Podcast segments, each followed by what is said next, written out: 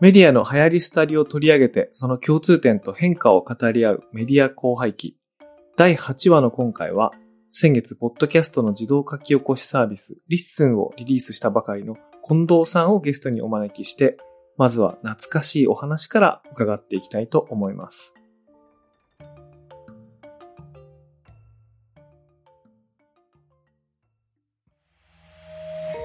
メディアヌッ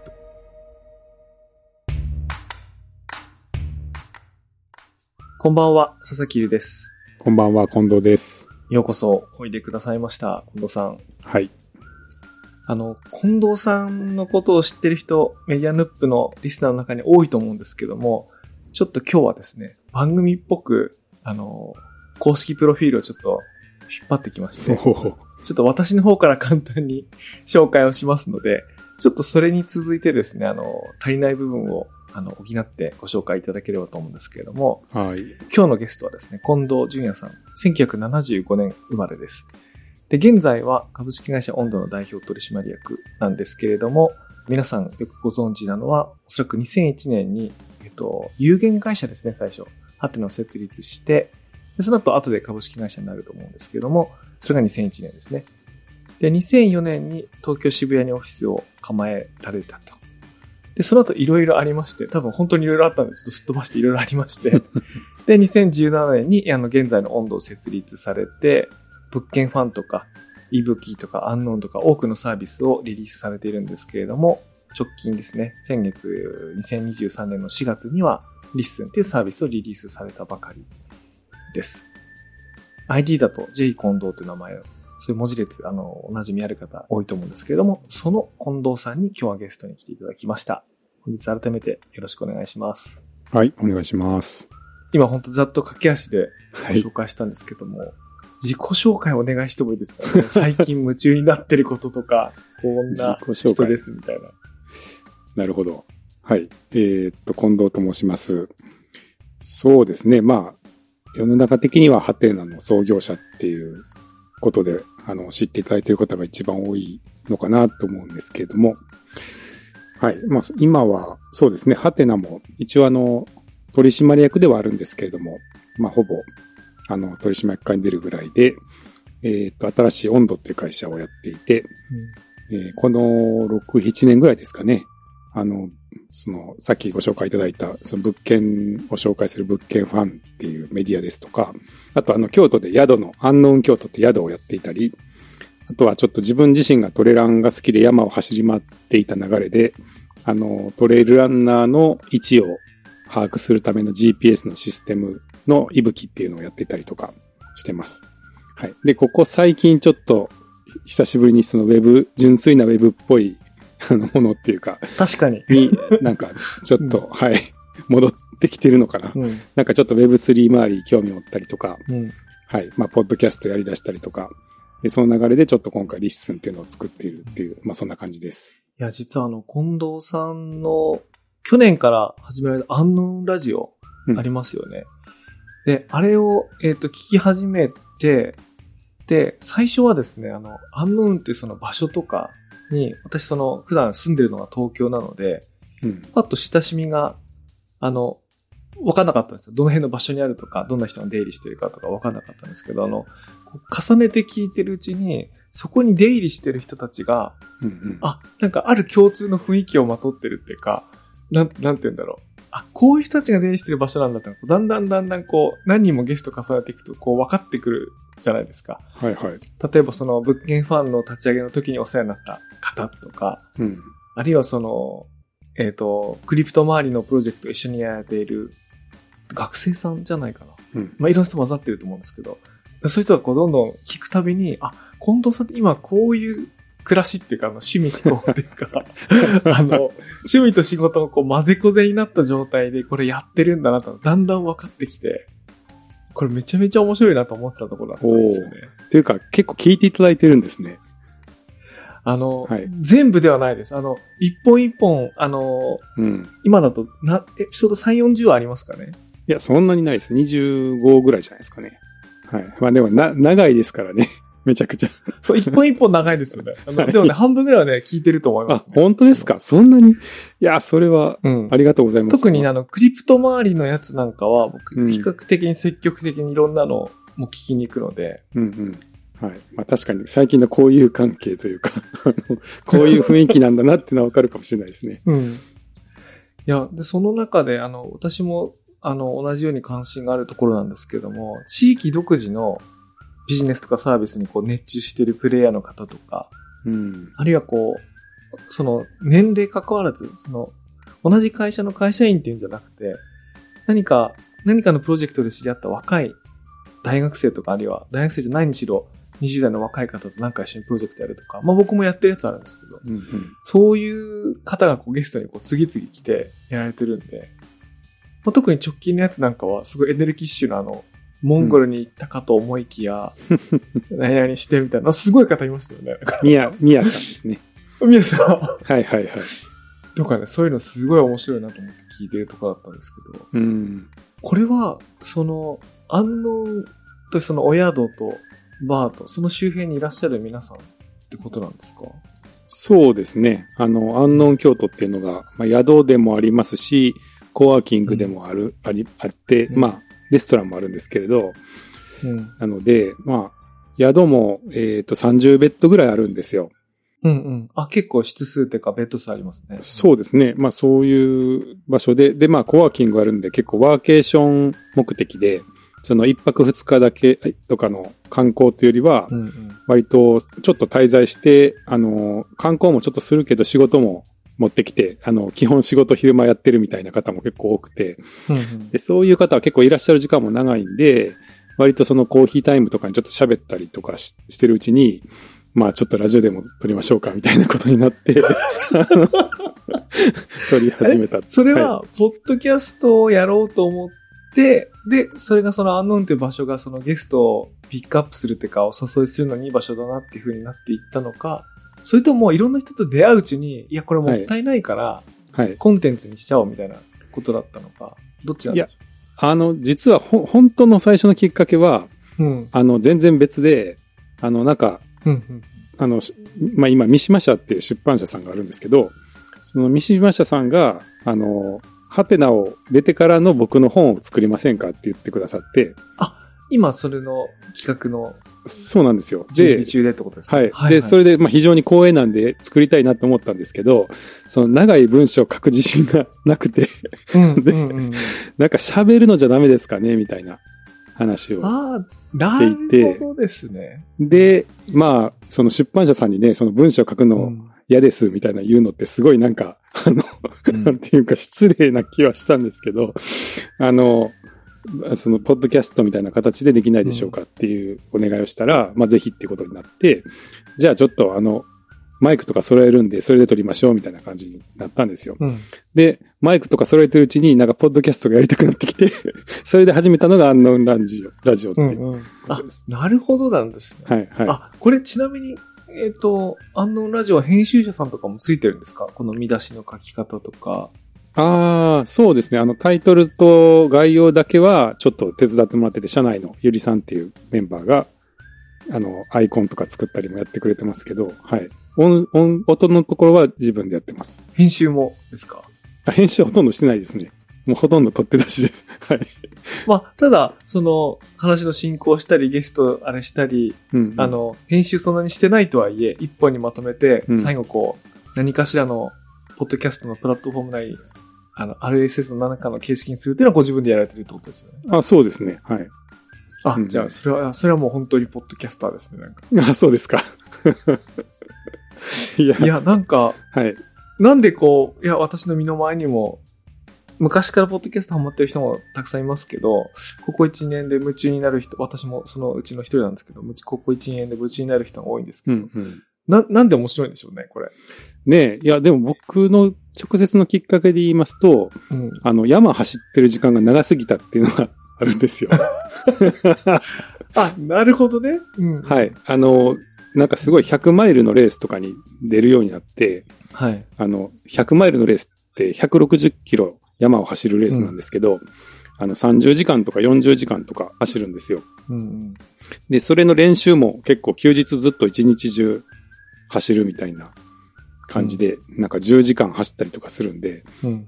なんか結構暇、暇で、み耳が暇ってことですよね。その、やってないそうそうそう。で、ちょっとなんか、なんか暇つぶしないかなと思い始めて、で、結構ポッドキャストを聞くようになっうんうん。たのがきっかけで、で、そうしたら結構面白いコンテンツ多いなって思って、まあ、オーディオブックとかも聞いてましたけど、まあそういう耳でいろいろ聞くっていうのを、その、どうですかね、この2、3年ぐらいでやり始めて、うんうん。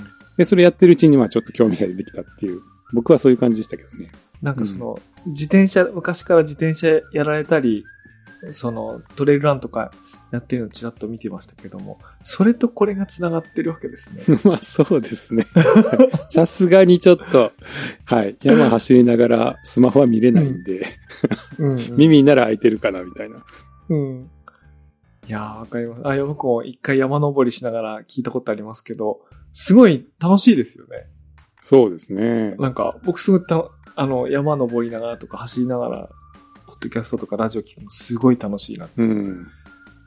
そうですね。なんかそれで結構本を読む量よりもその聞く量がふ、だんだん相対的には増えてきたりしてたんで、うん。うん。で、なんかそれで、まあよく考えるとその本も、話し言葉からまとめてる本もあるじゃないですか。うん。結構かなりありますよね。そうですよね。だったらその最初の本人の声聞かせてくれへんかなって思いになったんですよね。うんうんそうしたらその人のなんか雰囲気とかも入って、もっと、うん。うん。うん、まあもうちょっと上、上上調かもしれないけど、うん。なんかその人のテンションというかこう気持ちみたいなのも伝わるようなコンテンツもあるんじゃないかなと思って、その生の音声聞かせてくれたらいいのにな、みたいなと思い始めて。確かにね、あの、ものの本によっては、その、元の生の声の音声あるはずですよね。うん、そうですよね。うんはい。なんかあの、ウェブ、それこそ Web3 のあの、伊藤浄一さんのポッドキャストあるじゃないですか。あれをよく聞いてて、 Joi Ito's Podcast。うんはい。で、その伊藤穰一さんの本が出たんで読んだんですけど、なんか大体ポッ、あの声。しかも、そう、内容もそうだし、あの、文章があの声で再生されますよね。そうですよね。うんで、読んだんですけど、これ大体ポッドキャストで聞いたなって思って、あ、そうか、うんポッドキャストでよかったんだ、みたいなこと思ったんですよね。まあ、おそらくあれも、その、ポッドキャストとかからなんかうまく、その構成考えて、編集者さんと一緒に作ったやつだと思うんですけど、はいいや、。僕も Joi Ito's Podcast はほとんど全部聞いてるんで、あの文章も声で再生されたし、内容も、あ、知ってたなと思いましたね、なんか。うんうん確かに、それで言うと、ポッドキャストでいいじゃんっていうのはありそうですね。うん。うん。で、さらにそれが一歩進んで、自分が書く本も、じゃあ、最初から取ればいいんじゃないかってなってるってことですよね。そうですね。で、実際ちょっと三島社さんにも、的にも新しい取り組みなんですけど、その音声を一応その有料の購読者には公開していて、うんうん。本を作る前の材料を、まあ、一部の限定ですけど、公開しながらやってるんですけど、今そういうちょっと、ポッドキャストというか、まあ、音声コンテンツみたいなのを作っていて、で、まあ、そのために機材を買ったら、なんか、遊んでるうちにポッドキャストがやりたくなって、結局その、うんほ本、本のためのコンテンツを取る、1ヶ月か2ヶ月前ぐらいにポッドキャストを始めてしまって、勢いで、うんうんうん 今に至るっていう感じです。でむしろこっちの方が力入っていて、しかもこう二十数話、しかも1回1時間以上が大体だと思うんで、そうですね。これ本当に全部本にしちゃったらすごい量になっちゃいますね。そうですね。これは本にする予定はないですけど、一回一回かなりもう聞き尽くすぐらいまで聞くんで、まあ、結構な総時間になってますよね。録音時間。これでもね、や、や、宿的には結構あの、ラジオ撮った人は結構リピートしてくれますね、やっぱり。あ、2回、3回とはい。うん。やっぱなんかちょっと特別な関係じゃないけど、うんなんか本当に、本当にちゃんと人生振り返って聞くぐらいの感じ聞くので、やっぱりなんかそうやって知ってる人がいるっていう感覚にはなるのかもしれないですけど、結構その後も来ていただく方が多くて、うんうん。まあそういう意味でもすごく、なんでしょうね、コミュニティ作りにもなってるというか、確かに、泊まりに行った宿の、まあ、オーナーですよね。はい。オーナーさんに出てみませんかって言われて、はい。まあ、しっかり質問されたら、なんか、無視できないですよね。なんか自分の人生の、なんか大事な場所の一個になりますよね。そうだといいんですけどね。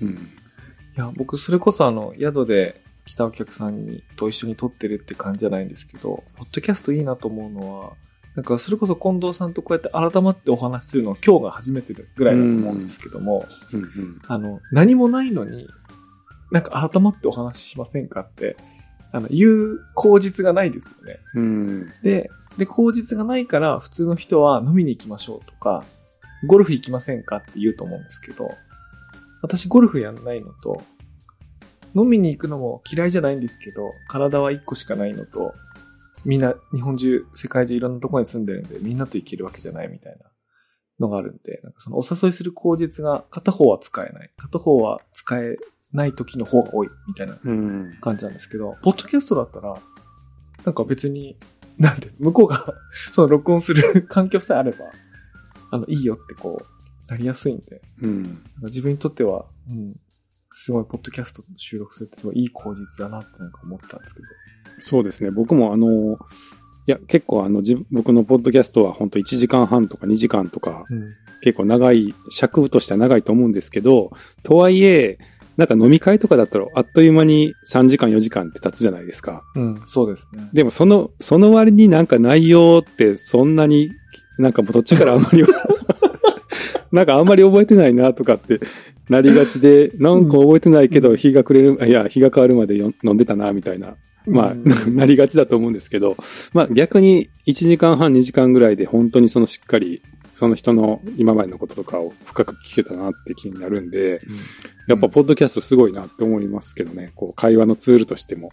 いや、思いますね。あと僕、うん編集は結構割としっかりする方なので、なんか2回3回って聞くんですよね。うんそうするとリアルタイムの時には自分がこう聞き落としてたニュアンスとか、あ、こういうこと言いたかったんだなっていうのが2回目でわかるとかっていうのは結構あって、うん。だからかなり、かなり深く人の話を聞く機会になってますね。なんかポッドキャスト。素晴らしい。うん、なんか聞く、そう、なんか listen する。listen っていうか、うん。すごくこう黙って聞くっていうね、なんかそういう感じが。飲み会だと、ついついすごい喋っちゃう時ありますけど、なんか、ポッドキャストで別の体験だなと思って。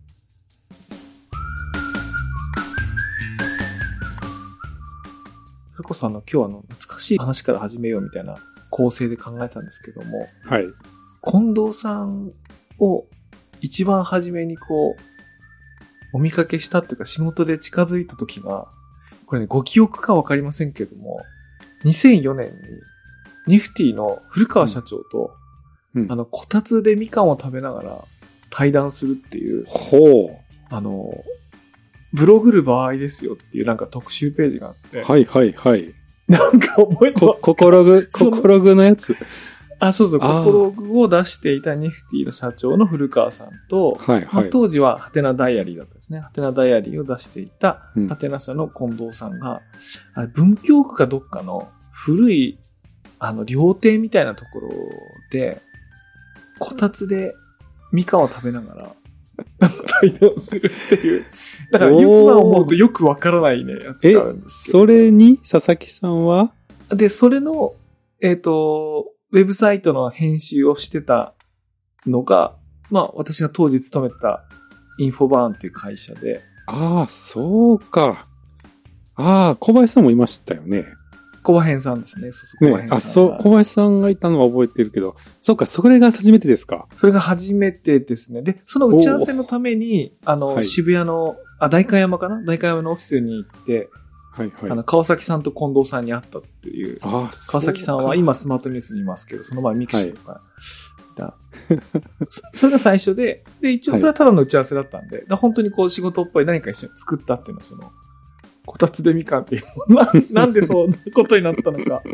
あの、これはね、本当に、あの、よく僕僕も覚えてないんですけど、そういうのがあったんですけど。これなんとか一生懸命当時の写真を探そうと思ってるんですけど、はい。もう19年前なんで、さすがに見つからなかったですか？いやー、懐かしいですね。そうか。いや、ちょっと、はい。ちょっとずつ記憶が 蘇ってきました。で、あとはその次よく覚えてるのがあの、2007年だったんですけど、あの、私が出張でシリコンバレー行った時に、ちょうどその年だったか前の年にオフィスを構えたばっかりの、ハテナのシリコンバレーオフィスに、こう、長山さんを訪ねてうんうん。行った時にちょうどいらして、はいはいはい。それはなんかご飯かなんか食べました？その時はね、お昼ご飯食べました。あなんか、なんかランチ食べた覚えが。あの、何でしたっけ？なんか、日本語、日本食ランチでなんかあの、なんか社食みたいになってるとこがある。うーん。当時の、なんかよく長山さんが言ってましたけど、おっさん FM の長山さんが言ってたんですけど、うんうん。そこにたのが、それがもう、それで、それも2007だから、もううん16年前ですね。懐かしいな。で僕はそっからかなり時間が飛んで、あの、スマートニュースの時には物件ファンのフィードをやり取りしたりっていうのが会社間だったんですけど、まあ私直接担当になることはないので、こう、うんうん。あの、ぶないのですけど、物件ファンのやつなんかこう見ていて、データとか、その記事とか見ていて、で、そっから飛んで UNKNOWN RADIO だったんで、あの、うんうん。ちょっとね、時間のジャンプがあって、あ、今こんなことされてるんだっていう、そのね、新鮮さがうん。あって、で、今、 LISTEN がこういろいろ世の中に出始めて、で、 Discord の中で、近藤さんが八面六臂の活躍をしているのを見てるっていう。活躍かどうか。そう。活躍というかもう、1から10まで全部自分がやられてるみたいな、いや、久しぶりですね、こういう感じは。混ぜてもらったっていうのは今っていう感じなんですけども。はい。い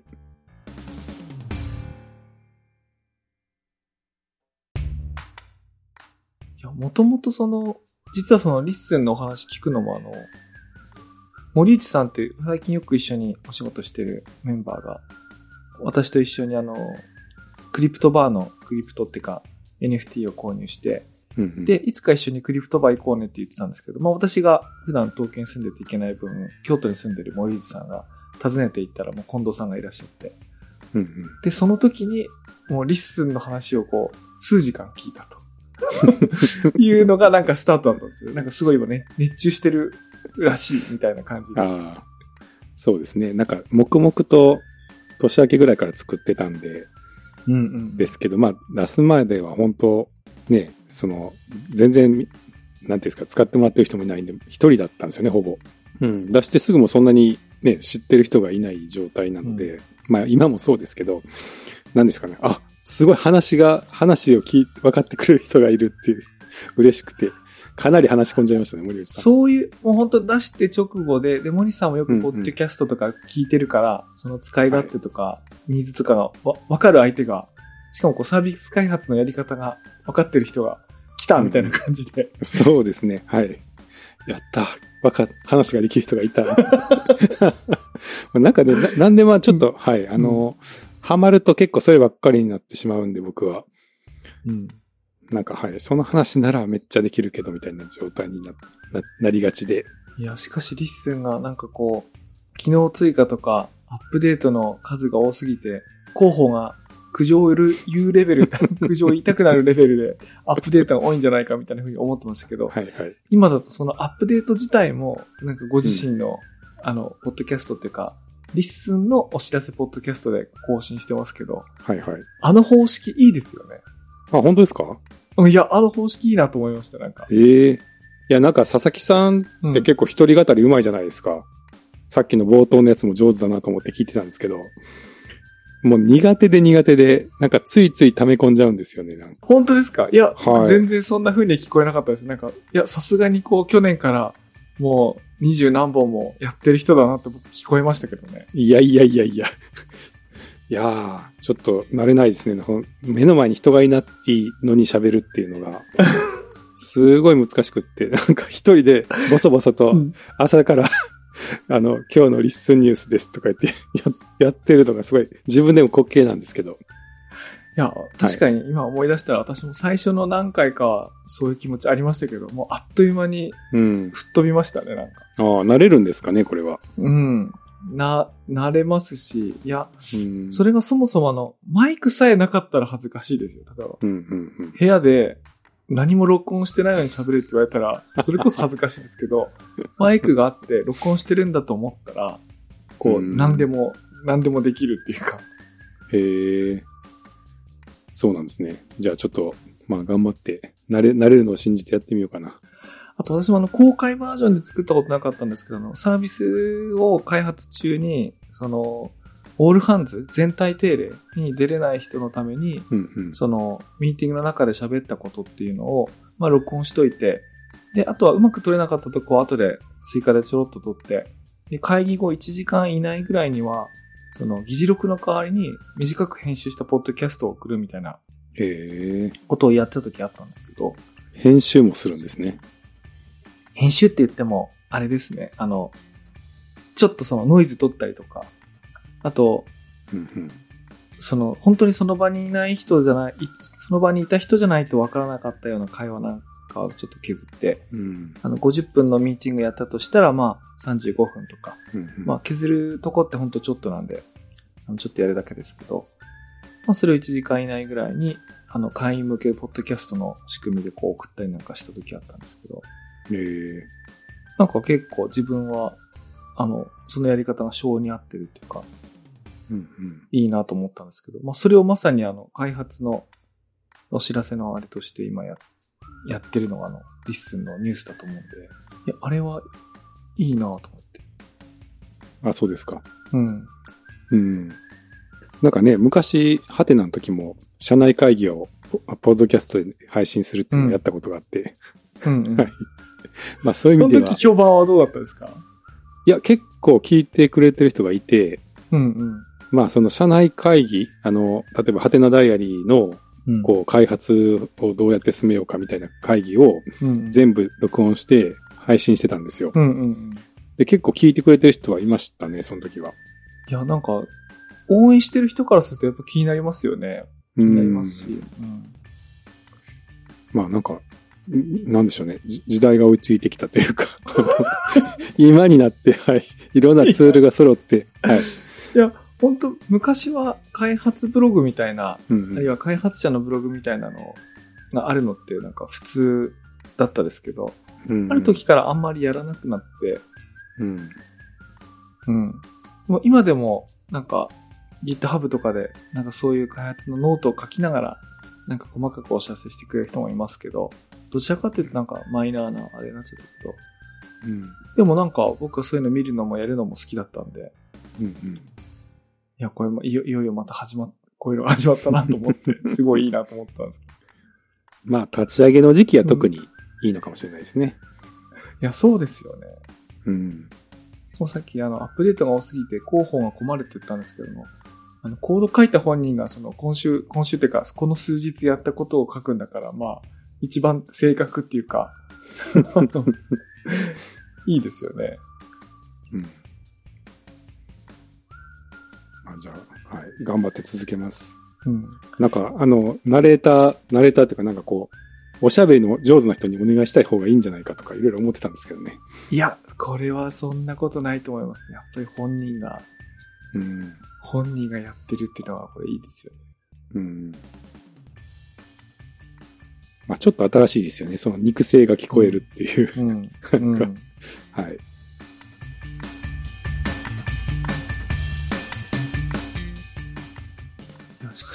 なんでこんなに、ポッドキャスト、ポッドキャストそのものにもハマったということだと思うんですけども、これはもうさらに発展して、ポッドキャストに関わるウェブサービスの開発に再びハマってるっていうか、そっちにもハマったってことだと思うんですけど、はい。どの辺がこう、ハマりポイントだったんですか？いやー、なんか、なんですかね。あの、基本的には、人と人のコミュニケーションというか、うんうん。あの、うん、人と人がつながって、まあその間をこう、うん。まあ、情報っていうのかな。なんか、あの、うん。いいろんなものが行き交って、こう、人と人がつながるようなものを作ったりするのが好きなんだと思うんですよ。うんうん。でもなんか全然ネタがなかったことないですか？ずっと。ここ最近わかります。あの、はい。私その、しば、久々にネタが出てきたなって自分で思ったのは、その Web3 のサービスをやった時だったんですけど、うんうんその前までは、なんかネタがないなと思ったことはありましたね、なんか。うん。うん。うん。なんか、やっぱブログ作ってた頃とかは、まだまだなんかいろんな可能性があるなって思って、いろいろ作るのがすごい楽しかったんですけど、うん。うん。なんかまあその後結構、まあ、SNS が出てきて、で、みんながまあどうでしょう、YouTube とか見るようになって、うん、なん、なんていうのか、今から自分が作ったところで、うん。そんなにこう、なんか必要なものがあんま思い浮かばなくなって、うん。まあ、それで結構そういうリアルな方に行ってたのかなと思うんですよね。その宿を作ったりとか。まあじ宿あの、いぶきもリアルですもんね。あの、そうそうですうねん。うん、なんかそのオンラインの場作りだったと思うんですけど、昔は。うん。うん。はい。なんかそのオンラインの中に場を作るっていう必要性があんまりこう、もう求められてない気もして、うんだったらまあリアルな方で面白いものを作ろうかなみたいな方に行ってたかなと思うんですけど、うん。うん。うん、やっぱなんかここに来て、うん、Web3 もちょっと、やっぱ新しい技術が生まれたおかげで面白くなってきてると思いますし、うん、なんか、まあ、ポッドキャストもやっぱ AI でね、やっぱ文字起こし全部でしちゃえるっていうのが、まあ本当2022年とかにようやく、まあ現実的にできるようになったっていうところだと思うんで、うん。うん。まあそういう今だからできるサービスっていうのが出てきたっていうのは結構、なんか、来たって感じは ありましたけどね。確かに。でも今、お伺いしてて、その、しばらくリリアル寄りの方に、こういう面白いやつが、面白い領域っていうか、フリースペースみたいなやつを感じてたのが、なんか戻ってきたというか、こっちでも再びできるようになってるっていうのは確かにそうかもしれませんね。うん。そうですね。でもなんか僕、そんなに、むあの、昔からポッドキャスト大好き人間ではなか なかったんですけど。だから、確かにすいません。急速にですよね。は急速に。いなんか、本当あの、こんな新参者なのに偉 偉そうにしててすみませんって感じなんですけど。いや、あのそれ言ったら私も1年半ぐらいですからね。1年半行ってないぐらいですから。そうなんですか？うんあ、そうなんですね。うん。なんですけど、なんかやってる人たち楽しそうですよね。ポッドキャストって。うん。あのーなんだろう、あの、例えば私の身の回りだと、例えばその階、階段の階さんとか、あるいはリビルドの宮川さんとか、バックスペース FM とか、なんかそれこそ何年も、それこそ10年も前からやってる人たちもいっぱいいますけど、楽しそうだなとは思ったんですよね。ただ、その中になんか、まあいろんな事情があってというか、入っていけなくてとか、あの、収録する環境がないとか、か簡単にできなかったとか、なんか、仕事とか、あの、子供の年齢とか考えて、なんかそういう自由な時間が当時なかったとかいろいろあったんですけど、まあいろいろ巡り合わせで、今パッとできるようになって、うんうん。その輪の中に入ってみたら、いや、これは確かに 楽しいなと思って。うん。で、さっきあの、ゴルフみたいな話をしたんですけど、ゴルフとかって話したんですけど、なんかこれ、僕にとってこう、ゴルフみたいなもので、うん。なんかその、ゴルフってあの、仕事とは別の時間に、週末今度一緒に行きましょうよとかって約束して行ったりすると思うんですけど、うんうん。それの代わりに今度番組のゲストに出てくれませんかとかって言ったりして時間を合わせるとか、はいはいはい。あとお互いゴルフの腕はそこそこでも、いかにいいマイク買ったかみたいな、とか、最近どういうオーディオインターフェースがいいかみたいな話をなんかしてみたりとか、うんうん。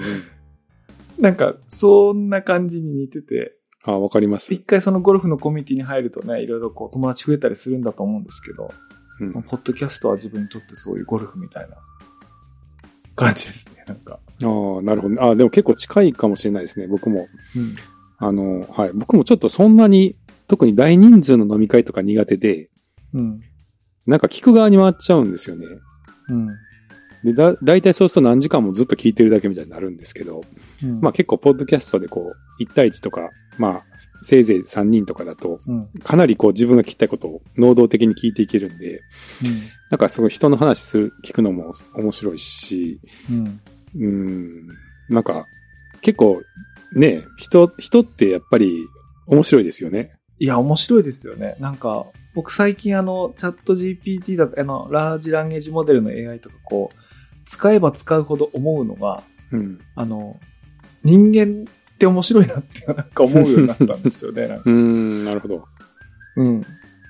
なんかその、答えがあ聞いたことが合ってる合ってないとか、なんとかそういうことはどうでもよくて、あの、意思を持ってる。あの、とにかく俺はこうしたいと思ってるとか、うん、うん、うん。あの、こっちの方が好きなんだっていう風な好みを持ってるのって、なんか人間の方だなと思って。うん。確かに。だから例えば、例えば A というやり方と B というやり方、どっちがどういう特徴があって、プロスコンス比較するとどうですか？みたいなものっていうのは、なんか検索したり、プロンプトを正しく投げたりすると、かなりいい答えが、機械が返してくれるっていうのはあると思うんですけど、なんか、うん。最終的に知りたいことってそういうことじゃなくて、で、あなたはどうしたいんですか？とか、うん。で、で、ああなたどっちの方が好きなんですか？とか、で、それが僕の親しい人だったら、で、お前、お前どうすんの？って言って、じゃあ、お前と同じのにするわ、みたいな。それがこう、正しいかとか安いかとか、関係なくて、お前がそうするんだったら俺もそうするわ、みたいな、なんかそういう気分になってきて、なんか余計人と話すのが、方が面白いなって思うようになりましたね、なんか。うんうんうんうん。なんかあの、ちょっと LISTENやってて思ったことがあるんですけど、うん。あの、まあ、そもそも、ちょっと LISTENやる前ってこう、ポッドキャストを見つけるのがすごい難しくて、難しい。なんかあまりこう、知らないポッドキャストを新規開拓全然できていなかったんですよ。うん。で、なんかランキングとか見ても有名人のやつとかばっかりで、その一般個人のやっている面白いポッドキャストに出会う方法がわからなくて、本当に。うん。で、今回結構そのいろんな方が日々登録してくれるんで、まあ、毎回こんなのあるんだと思ってちょっと聞くんですけど、うん。で、ちょっと最近、あの、僕が思ってきたのは、その、これはブログではなかったかもなって思うことがあって、うん。うん。あの、なんていうんですかね、もう雰囲気が面白いみたいな、ポッドキャストがあるじゃないですか。それはあれですか？えっ、と、あの、はい。アイコンのとかじゃなくて、あの、聞いて、はい。実際聞いて、聞いてる会話の雰囲気が面白いですかあはい。はいはいはい。 LISTENで言えば、あります、あります。ら、あの、デコポン FM とかなんかそういうイメージなんですけど、あとはまあ、ゆとたわさんとかもうん。うん。そういう感じかと思うんですけど、な、なんていうんですか、その、な、内容書き出して、そのう、ん情報として見たら、なんかそんな、こんな言い方したらあれですけど、こんな、なんかそんな、こ書き、ね、自動で書き起こしといて、いてう、そうですね。。あれです書。き起こしといて逆説的なんですけど、これは別にその情報を求めてるんじゃなくて、そのうん雰囲気、楽しい雰囲気みたいな、そのなんていうんですか、波動みたいなものをうん。受け取って、なんか明るい気持ちになれたりとか、元気が出たりとか、一日がちょっと楽しくなるみたいなのをすごいき期待して聞いてる自分に気づき始めて、うん。なんかそれ結構ブログの時なかなかなかったかもなと思って、いやー、わかりますね。これはね、私、なんだったかな。ポッドキャスト始めたばかりの頃に、うんうん。えっ、と、ポッドキャスターさんだったか、あるいはラジオ番組のプロデューサーさんだったかが、うんあの、どういうふうに番組作ったらいいかみたいなアドバイスに答えていた、たった一つのアドバイスが、その、ポッドキャストでもラジオでも一緒なんだけど、この、うんなんとかな嫌なやつの話っていうのは聞いてられないと。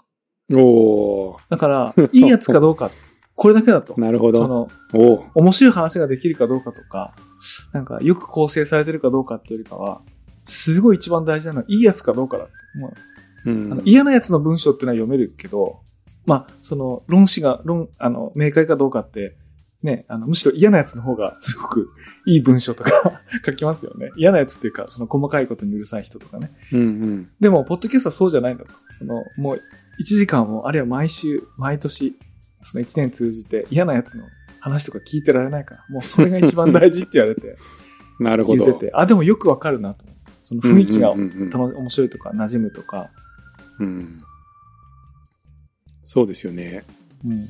なんかなんかそういうのがちょっとあ新しいかもなって思ってきて。で、なんかそのね、例えば、その、急に話飛ぶみたいですけど、そのトレランやってたじゃないですか。はい。で、すっごい長いレースとか出てたりしてたんですよ。作ったりとかもしてましたけど。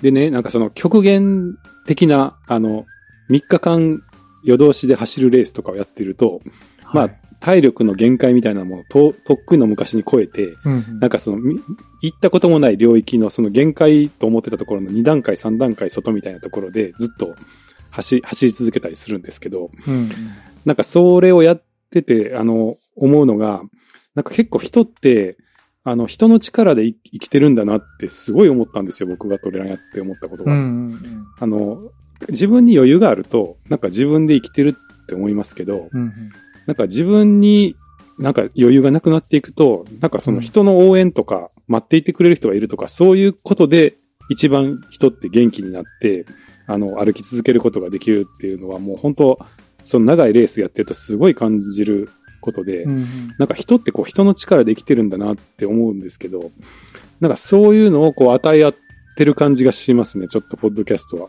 えー、いや、まあ、今のうん。いい話ですね。なんかあの、うん。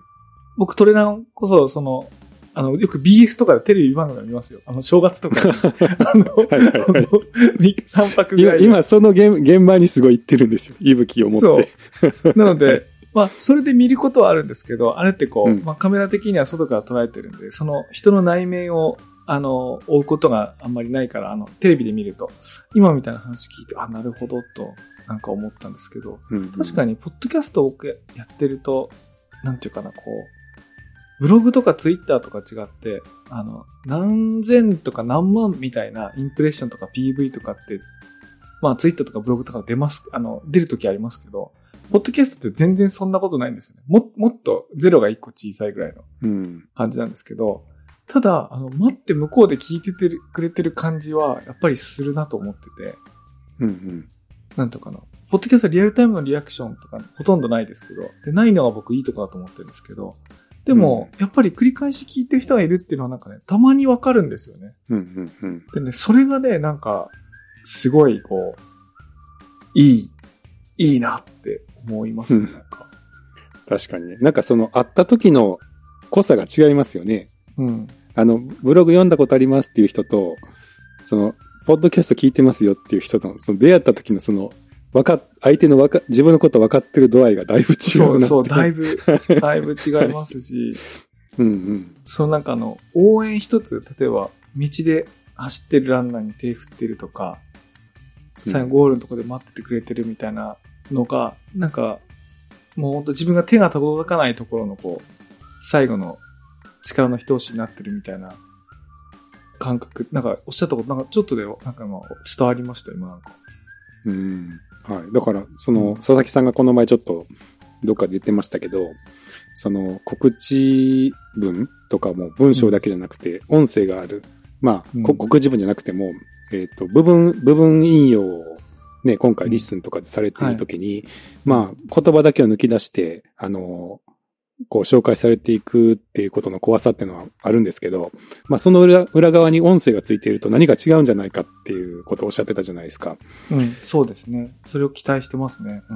うん。うん。なんかそこは僕もすごい違う気がしてるんですよね、今のところ。あの、少なくとも聞いてると、やっぱり、なんか変な誤解というか、これ、そういう感じで、気持ちで言ってるんじゃないだろうみたいなのが、ね、うんあの、やっぱわかるんで、なんかそこがこう、うん、その、誤解されずに、あの、うん。共有されていくみたいなもののにならないかなっていうのは、なんかやっぱ僕も思ってるところで、うん。うん。今、ちなみに私、 LISTENどうやって使ってるかっていうと、あの、シェアされてきて、ある、えっ、と、どっかの再生開始地点を指定されて、こう、シェアされてきたやつ、こう、パンって飛ぶことあるんですけど、でその飛び先のところにテキストあるんですけど、じゃあそれでテキスト読むかっていうと、僕聞いてんですよね、やっぱりそれで。うんうんうん。だから書き起こしされたデータが、あの、目印になってるだけで、うんうん。やっぱり聞い聞いていて、それはやっぱり僕は普段ポッドキャスト聞き慣れてるからなのかな。いつでも聞けるような状態にしてるから、すぐ聞くんですけど、うんうんそしたらね、なんか、うん、結構楽しい、楽しいっていうか、その誤解が生じない、うん生じないし、いや、面白いなと思って。うん。うん。そうですよね。だから、文字にしておいてなんですけど、聞いてくれっていう、 LISTENっていう。いや、そう、文字にするのは、はいなんか、目印っていうか、なんかあの、再利用、データの再利用可能性っていうかをなんか、上げてる感じがして、うん。摂取するのは聞いてますね、僕。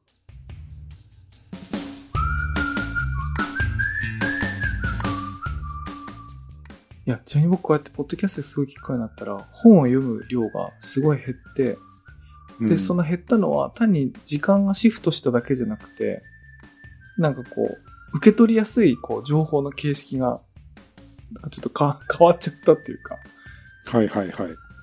変わっちゃった感じがありますね、なんか。いや、僕もそれ、そうなんですよ。だからうん出版社さんに心苦しいというか、本を作るプロ、プロの人に、ごめんなさい、僕、本最近読まないんですとかっていう、いうのも心苦しいなみたいな気持ちはありながら、うん。なんかでもあの、最近ね、はい。あの、電話番号とかも使わないじゃないですか。うん。そうですね。使わないっていうか、つ使ってるとは思うんですけど、覚えないくて良くなったじゃないですか。うん。それこそ、あの、LINE とかの影響も大きいと思うんですけど、その、まあ、連絡先に名前があって、名前選んだら電話できるから、うん。あの、電話番号って覚えないと思うんですけど、昔ってなんか友達の電話番号覚えてませんでした？いや、覚えてました。うん。ですよね。なんか、一生懸命なんか、仲のいい子たちの電話番号覚えてたと思うんですけど、うん。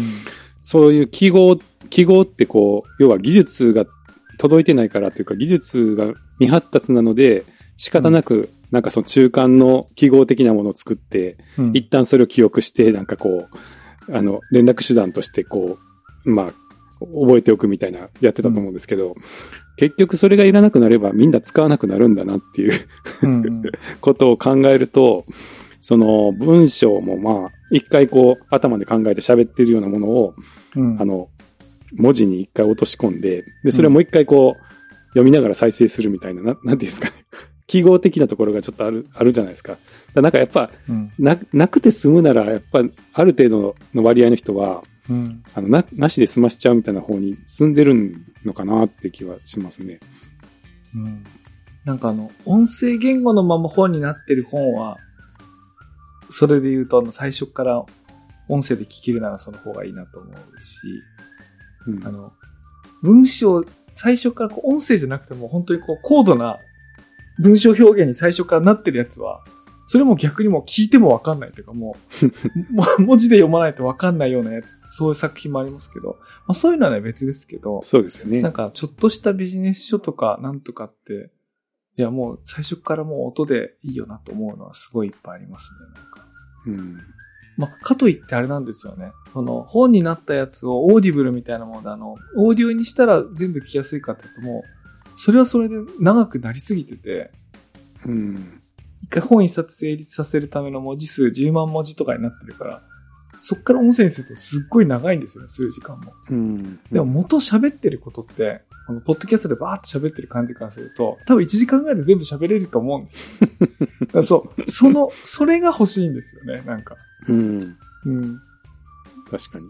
まあでもみんなそれを YouTube とかでやってんのかしら？なんかやってる、うん。作ったり得てる人は。確かに。まあ、ある程度そっちに行ってますよね。そうですよね。なんか、YouTuber は人気が出ると結構お金も儲かると思うんですけど、うん。あの、ポッドキャストってお金も儲からなくないですか、うん。うん、いやと、特に聞いたことないですね。儲かってるとかね。誰、誰も儲かってないんですか？これは。どう、どうして、あの、皆さんやってるんでしょうか？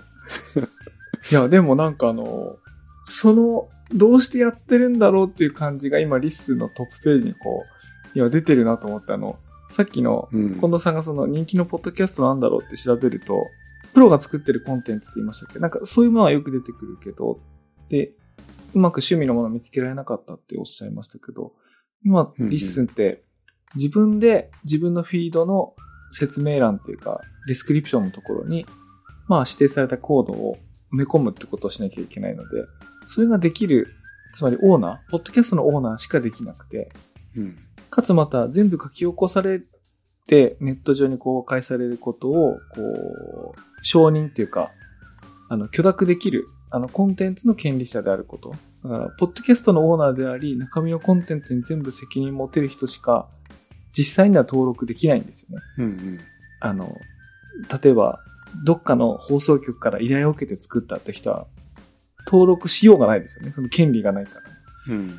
で、結果その個人で自分でメディアやってる人たちだけが集まると今、こういうトップページっていうか、こういう番組が集まることになるんだと思うんですけど、うん。そうすると本当バラエティに飛んでるし、あ、こんな面白いやつあったんだみたいな思いますよね。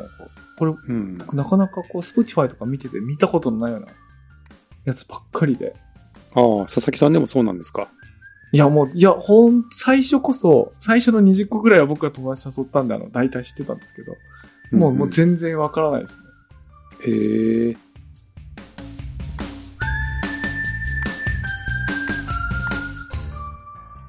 や、僕これの、ポッドキャストやってみて、その、生活のリズムの違いがあるなと思ったのが、あの、電車に乗ってる時は15分とか20分の番組短くて聞きやすくていいって、あの、うん思ったりしたこともあったし、そのように作ってたこともあったんですけど、あの、山登ってる時とか、あるいは、この間農作業し、例えば午前中3、4時間農作業するみたいな時、ちょっと手伝いに行く時あるんですけど、そういう時とかは、もう短い番組だと世話しないので、長い、長いやつ探して長いのから聞いてたんですよ。2時間とか。わかりますわかります。はい。だから全然長くていいんですよね。うん。もう1時間も2そうですよね時間も変わらなくて、3時間でも変わらないと思いますね。なんか、うん。僕もそうですね。山走ってる時は、長ければ長いほどありがたいっていう。手が、手を使わなくていい。ドライブの時とかもそうですねあ、。そうですよね。うん。で、やっぱり15分で終わる番組と2時間で終わる番組って、こう、1時間過ぎたあたりから、なんか独特の雰囲気になっていくっていうか、あの、15分20分の番組では到達しない雰囲気が出てくるんですよね。確かに。そうですね。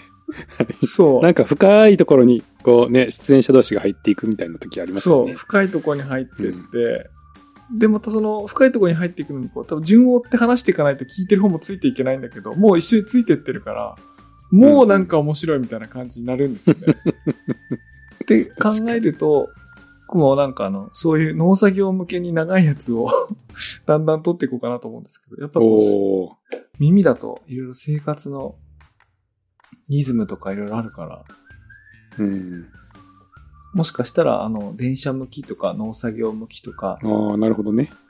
そのシーズン、場面に応じたような探し方なんていうのが、もしかしたらあるのかも。うん。最近あの、僕の知り合いで庭香織さんっていう、あの、女性のトップランナーさんがいるんですけど、トレランの。はい。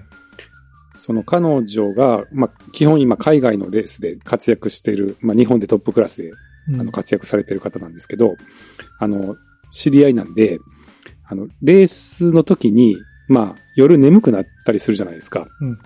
で、その夜の目覚まし用に、専用の音声を作って送るっていうのをずっとやってて最近。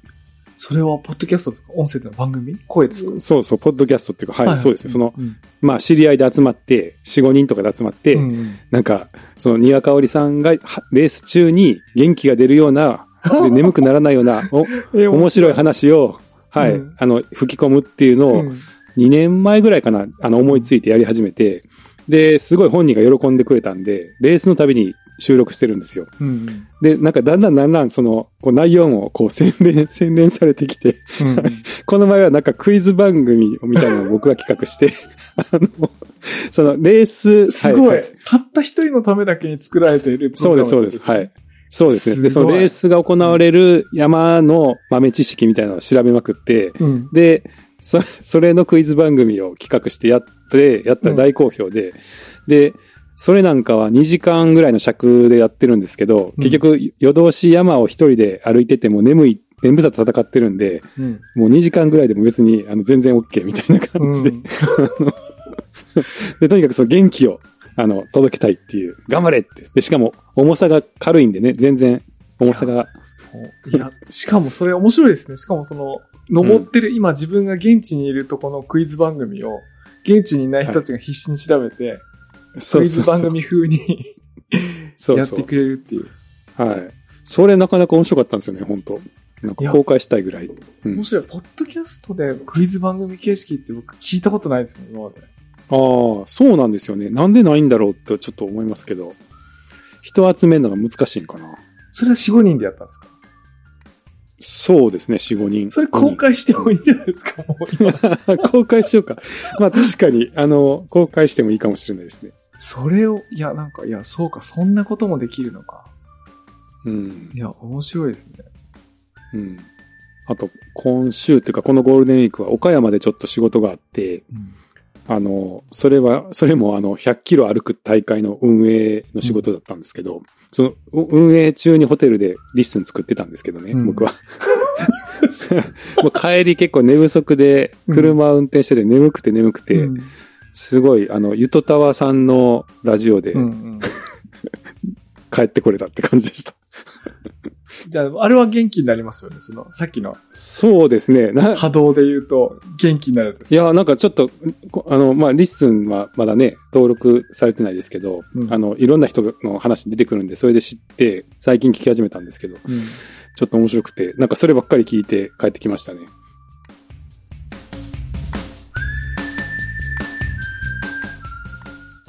これちなみに、この LISTENとか今後どうしていこうとか、大きいところで言うと、うん。これを機能をつけたいみたいななんか計画みたいなのもなんかあるんでしょうか？お、なんかインタビューみたいなのできた。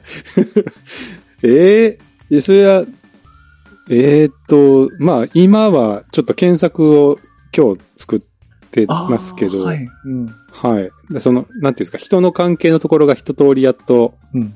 なんか、あの、思ってたところまではうん。行ったんで、ちょっと検索に取り掛かろうとしてるところではありますね。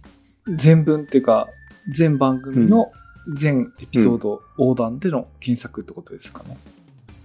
うんと、まあ、いくつかあると思うんですけど、まあ、今日とりあえず作ったのはもう、本当にユーザーを探す、ポッドキャスト、うんうんうんポッドキャストを探すっていう、まあ、一旦、なんていうか、ペーページ移動のショートカットみたいな、はい。あの、ものを作って、まずは検索ボックスを入れてうんうんみたって感じですけど、まあ当然その文字起こしをしてるんで、あの、まあまず、ポッドキャストの中で、あの話してたのどこだっけっていうのが調べられるっていうのはあると思うんですよ。うんうん。だからまあ、ポッドキャストの中で、あの、まあ全文検索ができるみたいなのもまあ便利でしょうし、うん。まあそれをさらに、ポッドキャストまたいで、あの、やっていけると、まあこういう話題を話してるのをうん。もっと横断して探すとか、あの、そういうことになっていくと思いますし、まあ、あとは、単純な検索よりは、なんかちょっとね、その、やっぱりこれについて話してるポッドキャストを横串で見れるとか、そういうちょっと、キーワードなのかトピックなのか、そういうものがあると、あの、もう少し、あの、話題が追いやすくなるかなって思うんで、まあちょっとそういうものを作れたら面白いなと思ってますね。いや、それは期待ですね。いや、特にあの、話題横断は、すごい、あの、楽しみです。なんかあの、どんな風になるのか。あの、皆さん、あの、話題とかにこう、タイトルにあんま入れなかったりしますよね。なんか、うん、うん、そうですよね。聞けばそれについて喋ってるのに、うんうん。そういうのが繋がったら。30分ぐらいのとこからいきなり出てくるみたいなのありますそうね。そうそうそう、ありますよね。はいうんはい。すごい丁寧な人はなんかそういうキーワードとか何分地点ですとか書いてくれることもありますけど、うんうんまあほとんどね、いやすごい、そんなめめんどくさいこと普通しないから、それが自動化されてたら、すごいいいですよね。うん。それを本人だけが設定できるのか、うん。他の人も参加できるのかとかちょっと迷ってますけど。そうですね、あの、要望にも話されたくない人がいましたからね、なんか。うん。いや、じゃあ引き続き、あの、僕、ポッドキャスト、なんか、飽きずに1年半やってますけど、全然飽きないんで、あの、おう 全然飽きないんですよね。だからまだまだ、いや、まだもっと楽しいことできるだろうなと思ってるので、ちょっと、うん引き続き、あの、リッスンには期待してますし、僕もなんか、やってみたいなって、なんか思ってきました、なんか。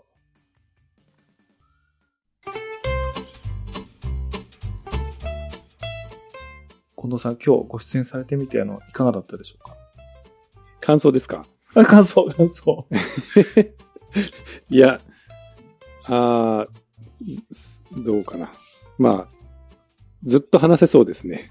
そう、ポッドキャスト論は。ポッドキャストと、あとはね、直近の LISTEN の話はなんか、まさにこう、ディスコードでももう延々と話題と要望が出ては延々話せてるから、うん、うん。これ全然ずっと話せそうですね。